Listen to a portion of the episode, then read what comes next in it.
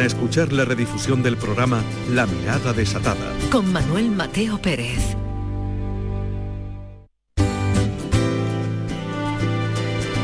La Mirada Desatada. Con Manuel Mateo Pérez. En RAI. Radio Andalucía Información. Como la piel de la iguana, como un pólipo, como uno de esos seres abisales y desconocidos que habitan en las profundidades de las fosas, el libro es ese objeto que con independencia de todo debate sobrevivirá en el formato que conocemos desde que fue inventado hace cinco siglos. Es un superviviente. Han intentado darle forma de pantalla táctil, que es otra piel a la que nos hemos acostumbrado en pocos años, pero perdura su textura, su peso, las dimensiones que lo redujeron en el 19 y su acomodo en las palmas de las manos. Su supervivencia no está solo en su materialidad, en el papel que junto a la cama, el retrete, el agua caliente en los días fríos de invierno, es uno de los inventos más felices del hombre. Es fascinante la relación que se establece con ese objeto que se diría envejecido frente al aluminio y el plástico que ahora lo envuelve todo. Un papel impreso con la misma tinta que se conoce desde tiempos de China es capaz de sublevar nuestro estado de ánimo con el ímpetu con que lo hace la cercanía de las personas a las que amamos. Pero su supervivencia, ante todo, está en su contenido, que es una respuesta a nuestras preguntas, a nuestros miedos, a nuestras metas. Si un autor es alguien que necesita expresar lo que lleva dentro, un lector es quien necesita la vida de los otros para responderse a sí mismo. El autor impone su alma, sus miedos, su historia. Tratará de convencerse de que todo cuanto sale de su cabeza es una invención, pero eso no es cierto del todo porque cuanto escribe es una consecuencia de lo que anida y ha atendido en su vida. Picasso decía que después de Altamira todo es decadencia. ¿Lo es también después de la Odisea? De todos los axiomas que tanto gustan vociferar los escritores, quizá el más atinado es aquel que nos asegura que todo autor escribe al final el mismo libro. Eso lo dijo no hace mucho Humberto Eco, pero ya nos había prevenido de esa certeza Flaubert y antes que él Teresa de Jesús y su libro de la vida. ¿Y el lector? ¿En qué papel queda el lector? Seguramente en la cómoda situación de inmiscuirse en la vida del autor, que es una forma sutil de boyerismo al que el escritor se presta sin pudor alguno.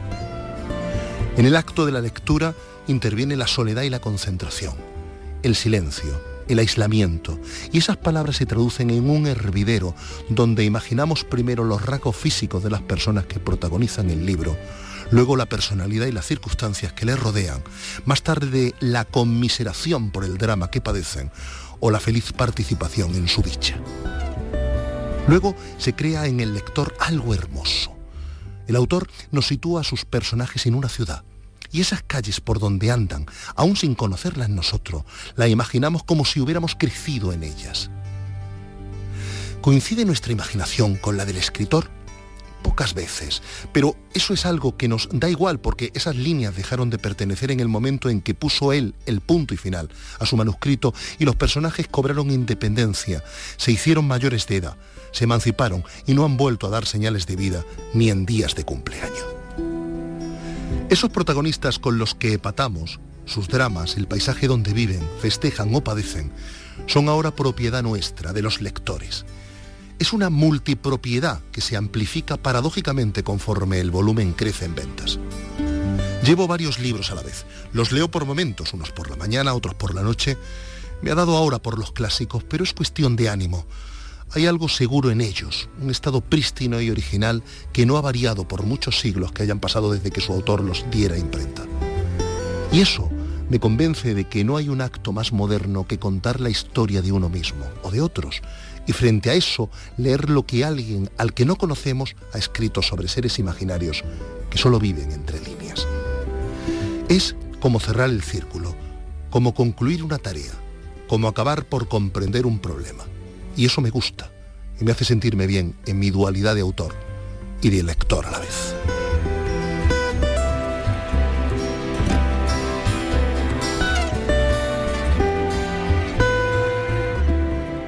La mirada desatada con Manuel Mateo Pérez en RAI, Radio Andalucía Información.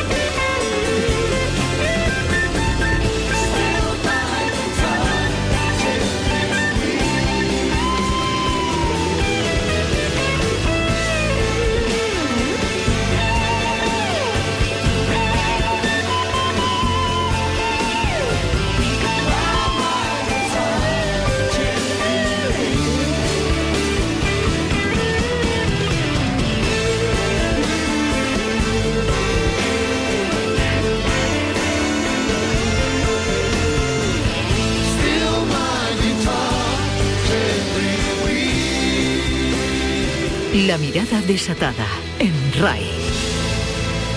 Radio Andalucía Información.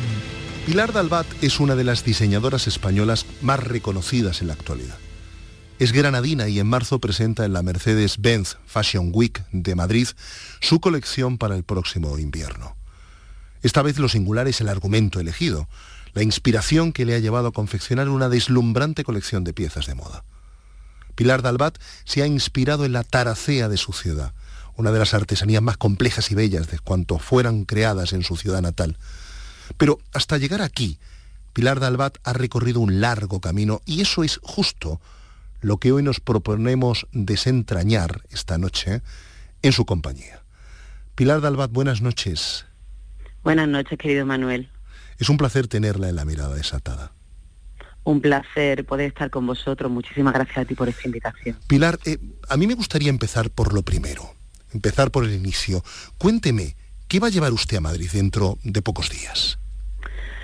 Pues a Madrid eh, mm, voy a llevar una colección de moda que, que pretende ser como han sido las anteriores, una propuesta y es una mezcla, yo digo siempre, Manuel, tú lo sabes, que nuestras colecciones de moda pretenden contar una historia. Es mucho más fácil y más bonito, yo creo, hablar de lo que uno conoce. Por eso yo siempre abordo temas que me son cercanos. En este caso el de la taracea, una joya del patrimonio de nuestra ciudad, de nuestra región y de nuestro país, que está, no me gusta decir en vías de desaparición, pero que a día de hoy ya solo existe en dos ciudades en el mundo, una es Damasco y otra es Granada.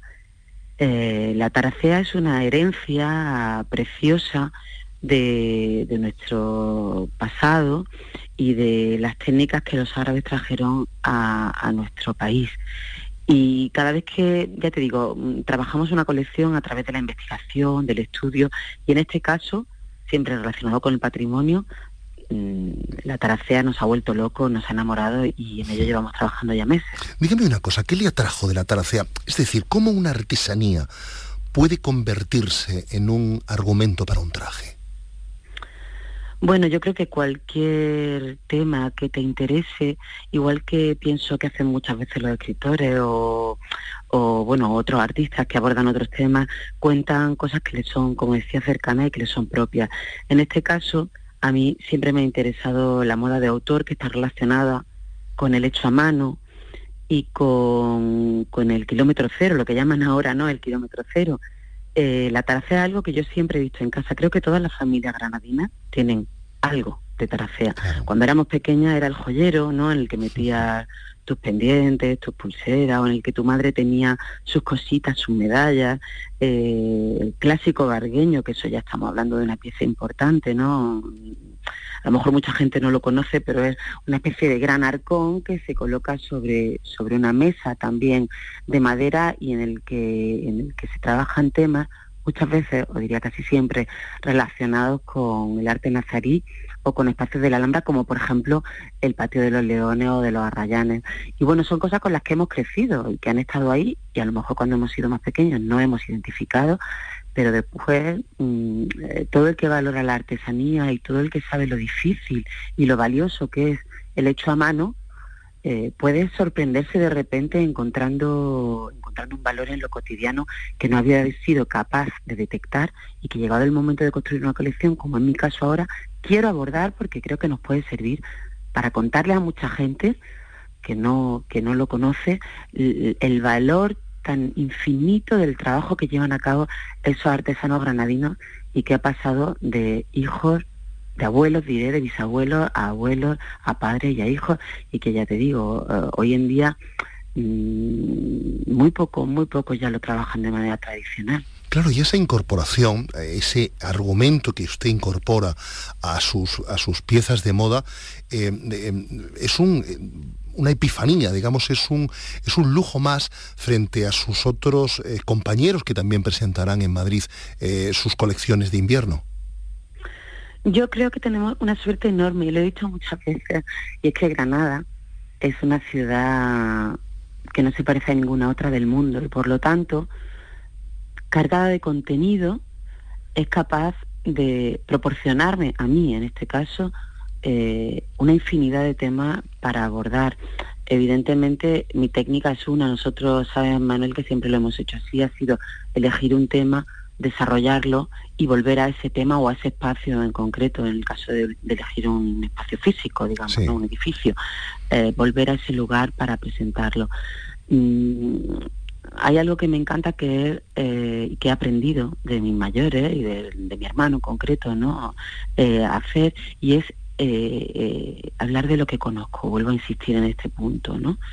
Por supuesto, lo podemos conocer por encima o lo podemos conocer un poco mejor, pero de cualquier manera desarrollar una colección nos invita a mí y a todo mi equipo a aprender, a estudiar, a investigar y por ahí tenemos una vía de crecimiento increíble que hemos hecho con Taracea y que hemos hecho con muchas otras colecciones anteriores, sea Fortuny, sea Sacromonte, sea Zona Norte, cualquiera de las que hemos abordado, pues hemos hecho un traslado de elementos que no son que no son transcritos digamos de manera literal sino que son interpretados como decía Fortuny interpretaciones o reproducciones imperfectas eligiendo mm, un barómetro de color que es el propio de la taracea eligiendo unos motivos eligiendo una historia que finalmente es la que vamos a contar.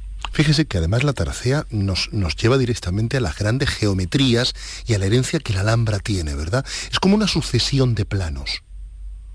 Efectivamente, eh, yo siempre he estado seducida por lo geométrico más que por lo floral. Fíjese, me gusta mucho, sí, me gustan mucho más los temas, me gustan más las líneas, que las curvas, digamos. No sé por qué, bueno, igual que me gustan más los impares que los pares, creo que esto es algo que, que, es muy, muy personal, ¿no? Además lo comparto o lo, lo hablo con compañeros que a lo mejor están en, en, lo contrario, ¿no? Que les gustan más las curvas que, lo, que las líneas rectas.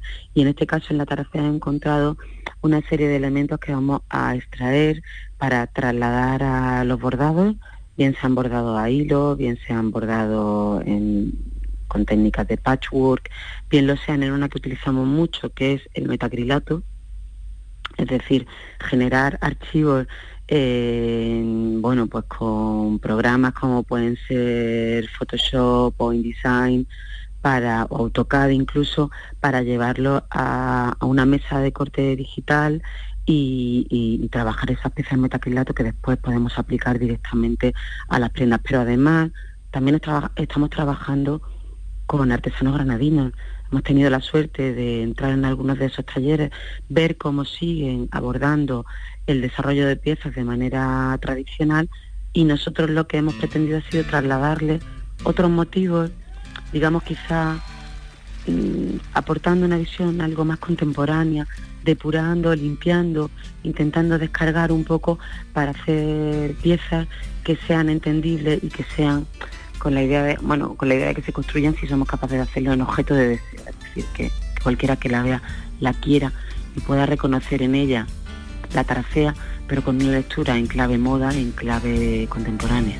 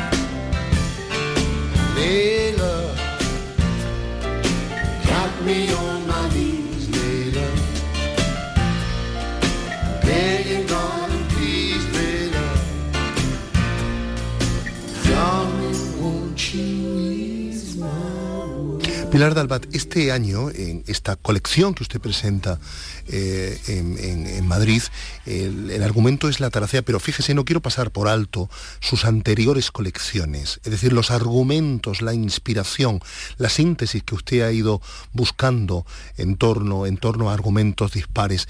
¿Sería tan amable de compartirla conmigo, por favor? Pues por supuesto, estoy encantada de compartirla contigo y con todos los que nos escuchen. Eh, como te decía, nuestra en el ADN de Pilar Dalbat hay un componente que creo que probablemente sea el que nos diferencia de otros creadores y en nuestra relación con el patrimonio y con la arquitectura en general y más concretamente con la arquitectura contemporánea, entendiendo el patrimonio no solamente como, como eh, los bienes o espacios patrimoniales bueno, como algunos nos han servido y mencionaba antes, eh, la Abadía del Sacromonte para construir nuestra colección Sacromonte, o, el Centro de Arte José Guerrero para abordar la colección La Brecha, en la que hablábamos de ese cuadro icónico del gran pintor granadino José Guerrero. Inspirado además en el asesinato de, Federico García, Lorca. Un cuadro brutal, ¿verdad? Brutal, espectacular y de una contemporaneidad y de una temporalidad que es lo que nosotros pretendemos conseguir con nuestras colecciones y que aspiramos a hacer de alguna manera mm, mirando a los grandes, ¿no? Como José Guerrero o como el Gran Fortuny, del que ya sabes hemos presentado las dos últimas colecciones, coincidiendo con el 150 aniversario de este gran creador global, no de solo diseñador de moda, sino creador global en la ciudad de Granada. Eh, estos temas que abordamos, en el caso por ejemplo de Fortuny, se abordan como el de una figura que forma parte del patrimonio de nuestro país y que debemos sin duda reivindicar porque Granada o España necesita y merece reivindicar estas figuras como suyas, porque son ya, eh, ¿cómo diría? Son ya muy conocidas internacionalmente y muy poco conocidas y defendidas dentro de nuestro país. No hay que olvidar que Fortuny es maestro de maestros y si hablamos en moda más concretamente de personajes como Valenciaga o Pertegaz, que pienso todo el mundo reconoce. Sin embargo, Mariano Fortuny y Madrazo, que siguen confundiendo con su padre, con el gran Mariano Fortuny Marshall, es sin duda alguna una, una apuesta increíble para, para, bueno, para un nuevo, convertirse en un nuevo referente cultural. Es más, me atrevo a afirmar, sin duda, que va a ser la figura más relevante en las décadas a venir, en el ámbito del diseño. Volveremos más tarde a Fortuny, pero quiero hacerle antes una pregunta. Pilar Dalbat, ¿usted recuerda el momento en el que quiso hacerse diseñadora de moda? Bueno, pues mm, no creo que haya sido que haya un momento, porque además yo soy mi formación eh, viene de otro, de otro ámbito, ¿no? Yo soy eh, licenciada en Ciencias Económicas y Empresariales, pero siempre he estado relacionada, yo quería estudiar Bellas Artes y en casa me recomendaron, me aconsejaron que no lo hiciese y dije, bueno, pues estudiaré esto y después me aproximaré al mundo de las artes como siempre he querido y como, como he hecho. Eh, un tópico, ¿no? En casa siempre se, se cosió, siempre se trabajó de manera artesanal. Recuerdo a mi madre cortando prenda en la mesa del salón, como recuerdo evidentemente a mi hermano abordar temas de patrimonio en la mesa. Entonces yo creo que ha sido una costelera en la que se van metiendo muchos elementos y que han dado un resultado y ese resultado ha sido el de hoy, hoy Manuel, creo que tengo menos pudor a la hora de decir que soy diseñadora de moda o diseñadora simplemente porque durante mucho tiempo no me he atrevido a afirmarlo. por qué? Creo que es algo muy grande, ¿no?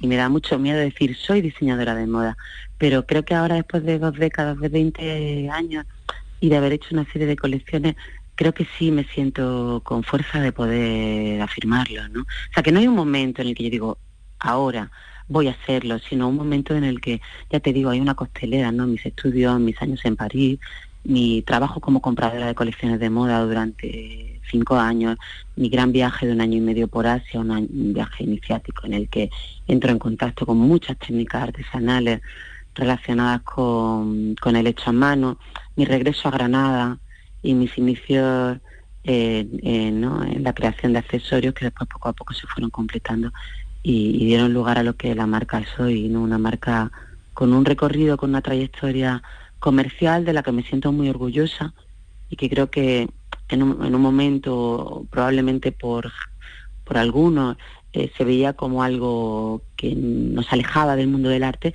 pero que yo siempre he defendido que la prenda está pensada, hacemos moda, en mi caso, ¿eh?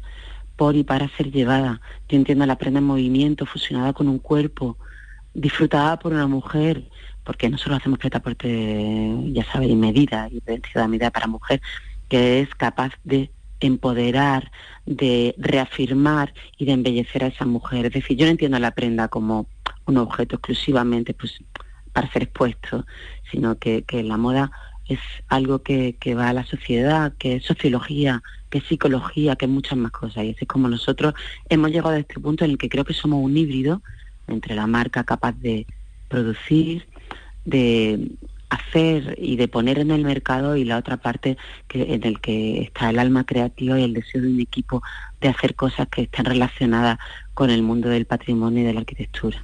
20 años como diseñadora de moda, si usted echa la vista atrás, ¿qué ve?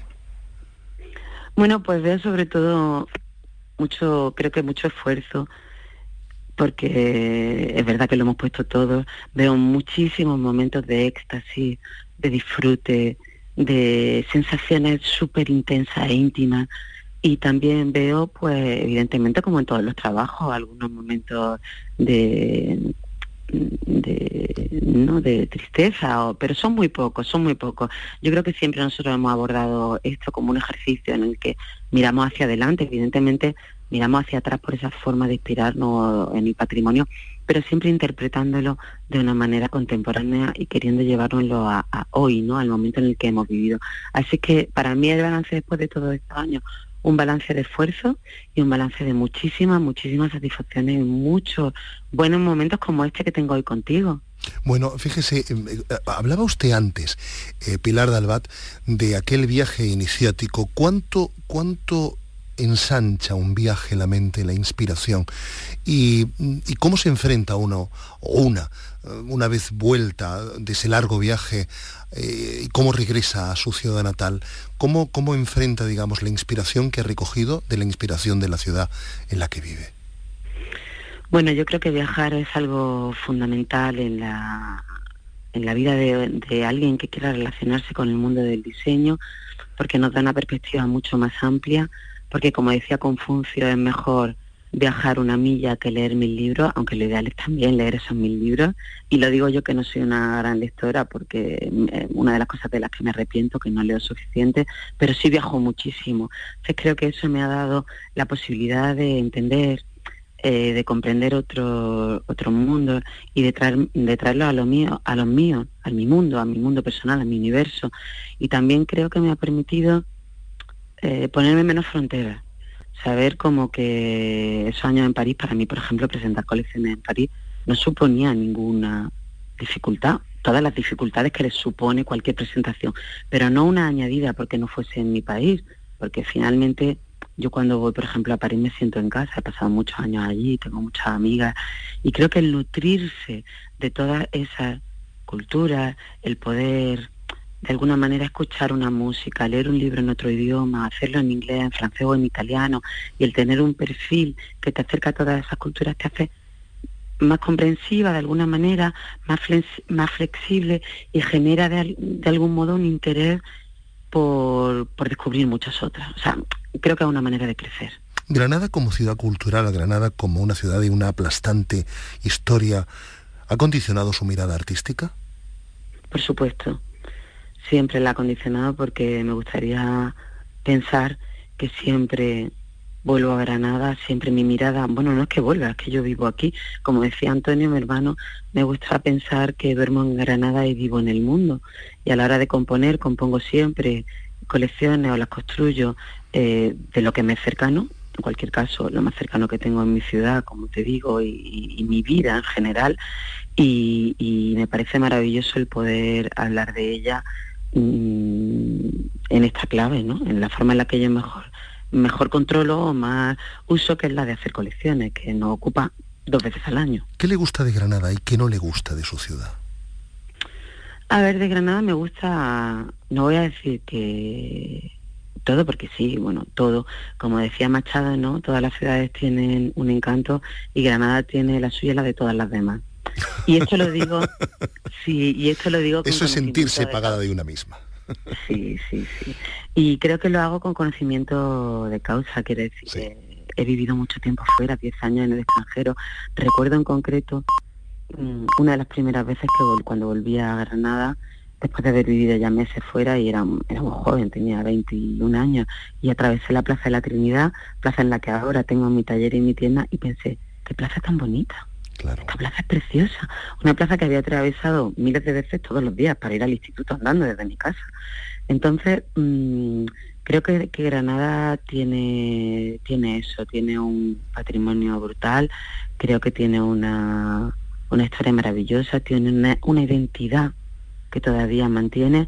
Sí creo que nos falta probablemente proyección y nos falta el ser capaces de entender el valor tan absoluto y tan brutal que tenemos como, como ciudad eh, y el ser capaces de contarlo, no de creérnoslo. Mira, el otro día estuve en un, en un sitio aquí, un bar muy conocido de Granada, en Casa Cunini, y me encantó, iba con un amigo que venía de Madrid, y me encantó porque el, eh, el camarero nos dijo, mira, prueba este pan, este pan es el mejor pan del mundo.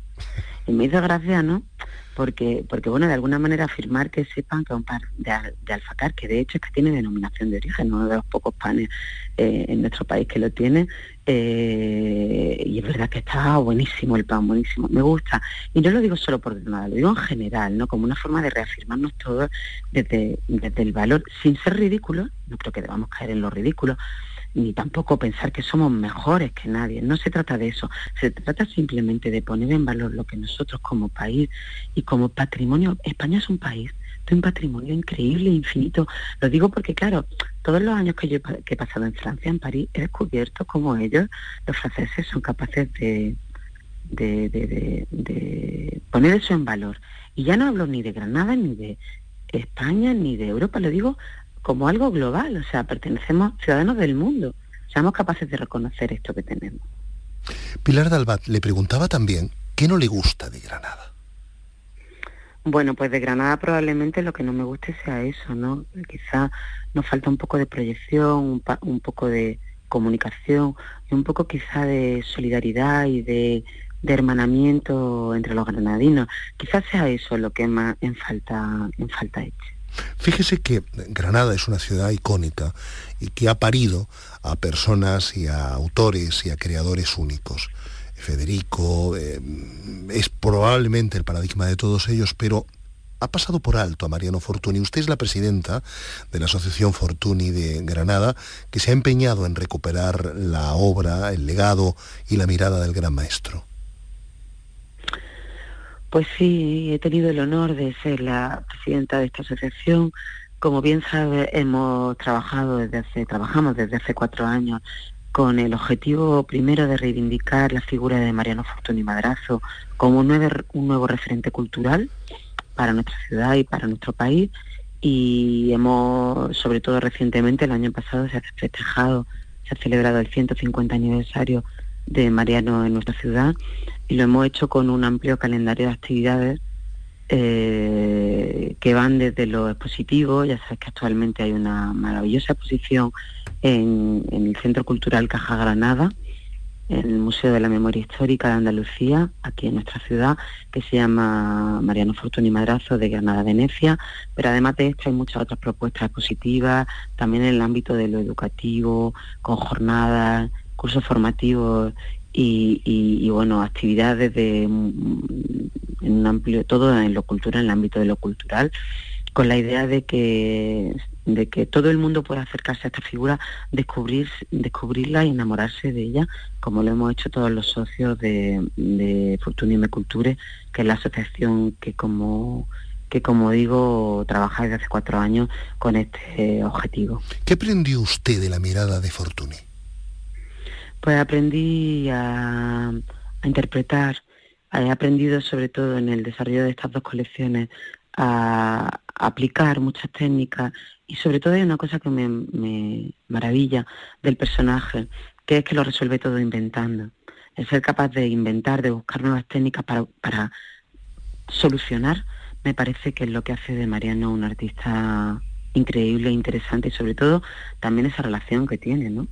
En primera instancia con la pintura, porque es hijo eh, de pintores, nieto, sobrino, o sea, está rodeado, su, su familia está inmersa en el mundo de la pintura, pero del que él intenta, no diría desmarcarse, sino aplicarlo haciendo pues la cúpula Fortuny, participando en el mundo de la arte escénica, eh, participando a través de su relación también, de su amor hacia Henriette, eh, trasladándolo al mundo de la moda. Ella es una modista eh, francesa, muy culta y con un gran bagaje y sin duda tiene una gran influencia en Mariano a la hora de, desarrollar no solamente el famoso Delfos, sino también eh, la maquinaria y bueno, y llevar a, ese sentido de liberación de la mujer a través de la prenda.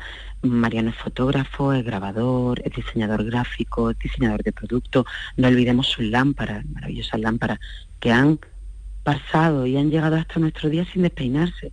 Prefiero una lámpara de diseño de ayer, y bueno, Tiene una modernidad hoy día absoluta, claro. Absoluta, absoluta. Eso es lo que me gusta también, ¿no? De su figura, su contemporaneidad, el ser capaz de crear piezas que son absolutamente temporales. Hey Jude, don't make it bad.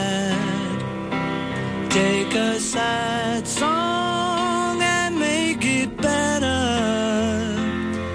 Remember to let her into your heart. Then you can start to make it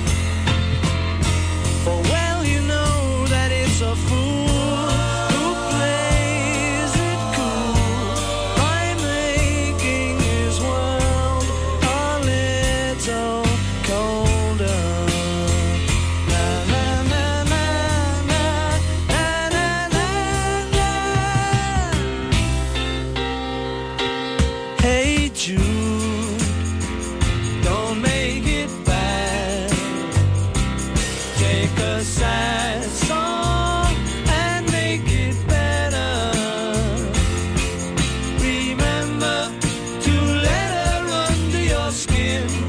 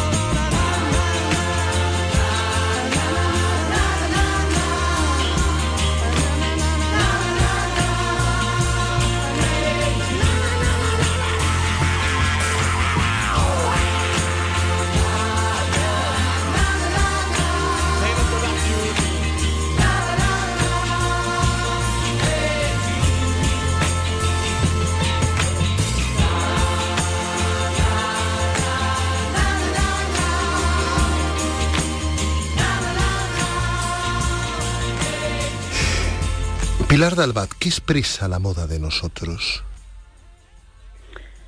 Pues de cada uno de nosotros expresa de alguna manera cómo somos. Eh, por ejemplo, una idea muy clara, ¿no? O dos, te voy a dar dos ejemplos muy claros. Las, famosas tribus, ¿no?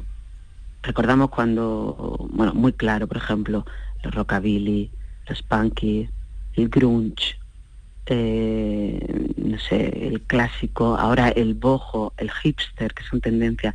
De alguna manera la forma en la que nos vestimos nos hace pertenecer a un determinado grupo, la clave de color en la que nos vestimos también. Pero mira, hay un ejemplo que yo doy mucho a mis alumnos de, los centros en los que tengo la suerte de impartir clases y acercarme a esa gente tan joven, ¿no? Eh, España era conocida en el mundo entero durante la corte de Isabel y Fernando por su sobriedad y por su elegancia. Y eso representa hoy a la moda de España. Comparémosla con la corte de Versalles, el rey Sol, esa manera en la que el hombre se vestía, se peinaba, se maquillaba. Es cierto que venía gente de todo el mundo a descubrir no solamente el diseño de interiores, eh, sino también, vamos a llamarlo, el diseño de moda o la gastronomía de esa corte de Versalles, pero también venían a España a descubrir esa elegancia, esa sobriedad. De alguna manera, mm, somos eso. Cada uno puede adherirse a una tendencia, vamos a decir, o a una corriente. Y por ello, pues bueno, mm, somos también de alguna manera lo que vestimos.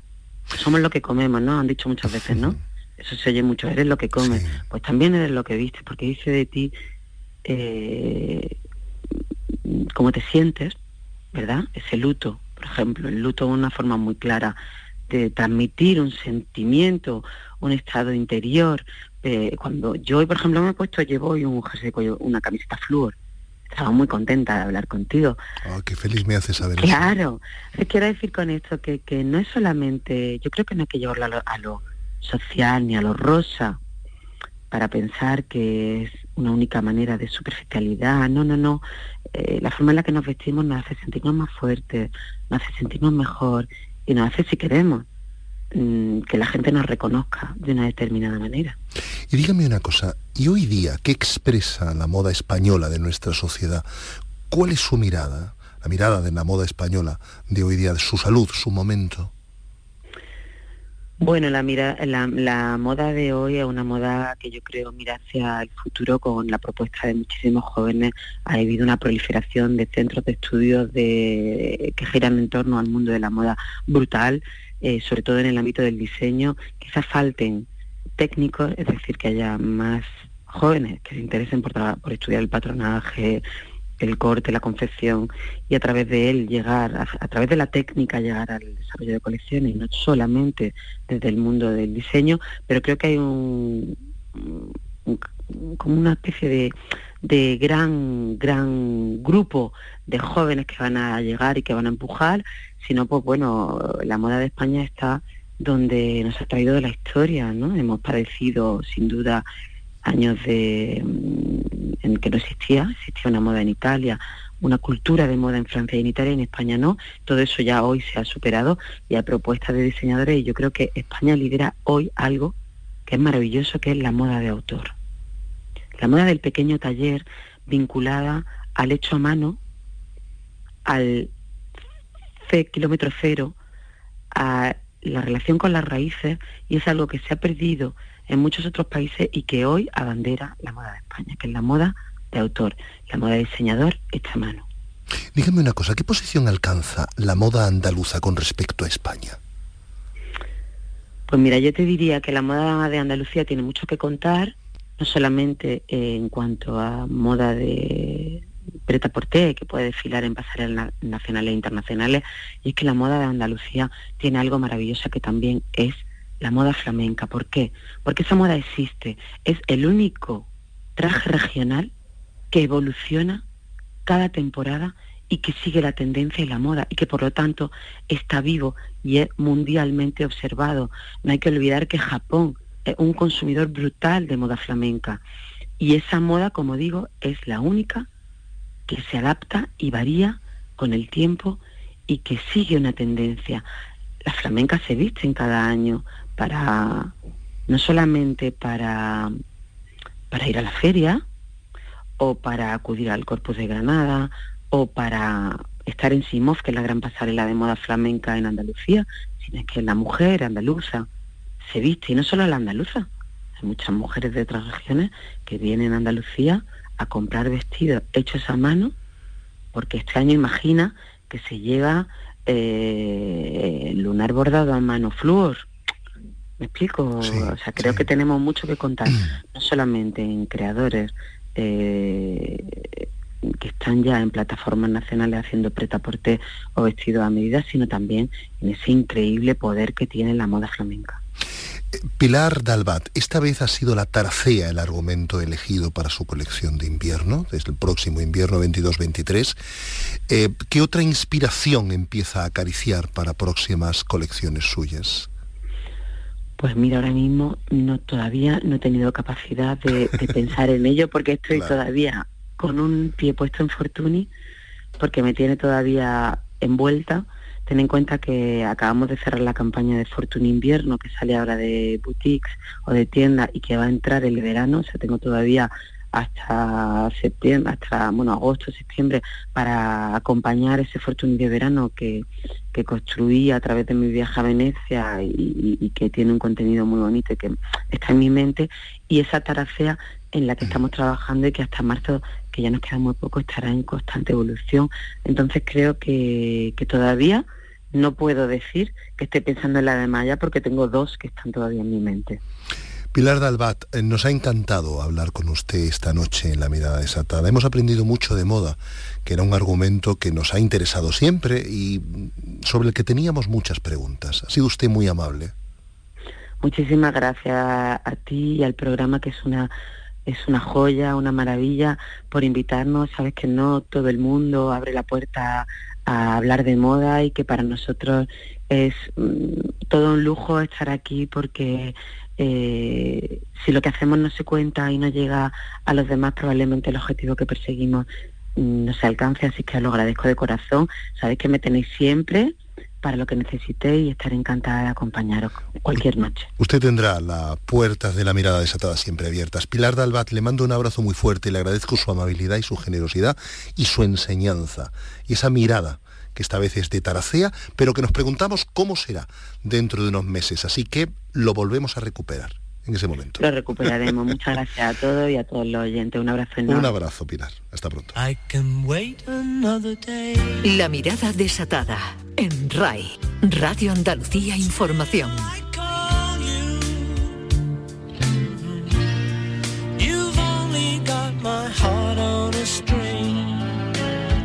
everything flutter. But another lonely night might take forever. We've only got each other to blame. It's all the same to me, love. Cause I know what I feel.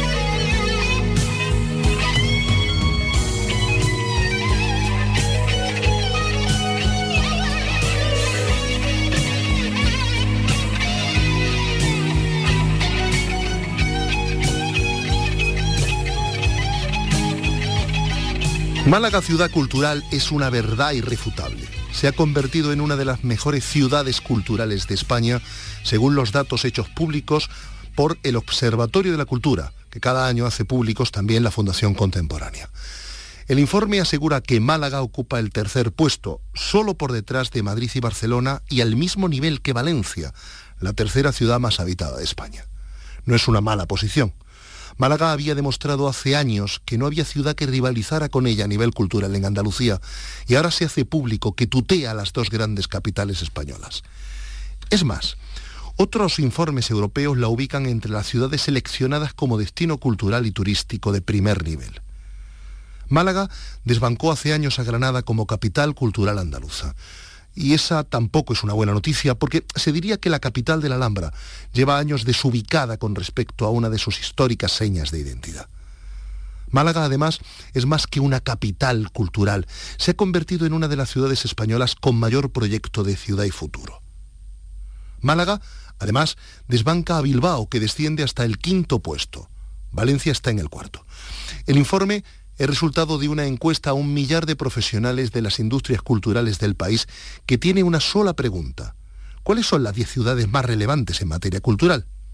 En 2021, más de la mitad, un 53,6%, incluyó a Málaga en esa lista.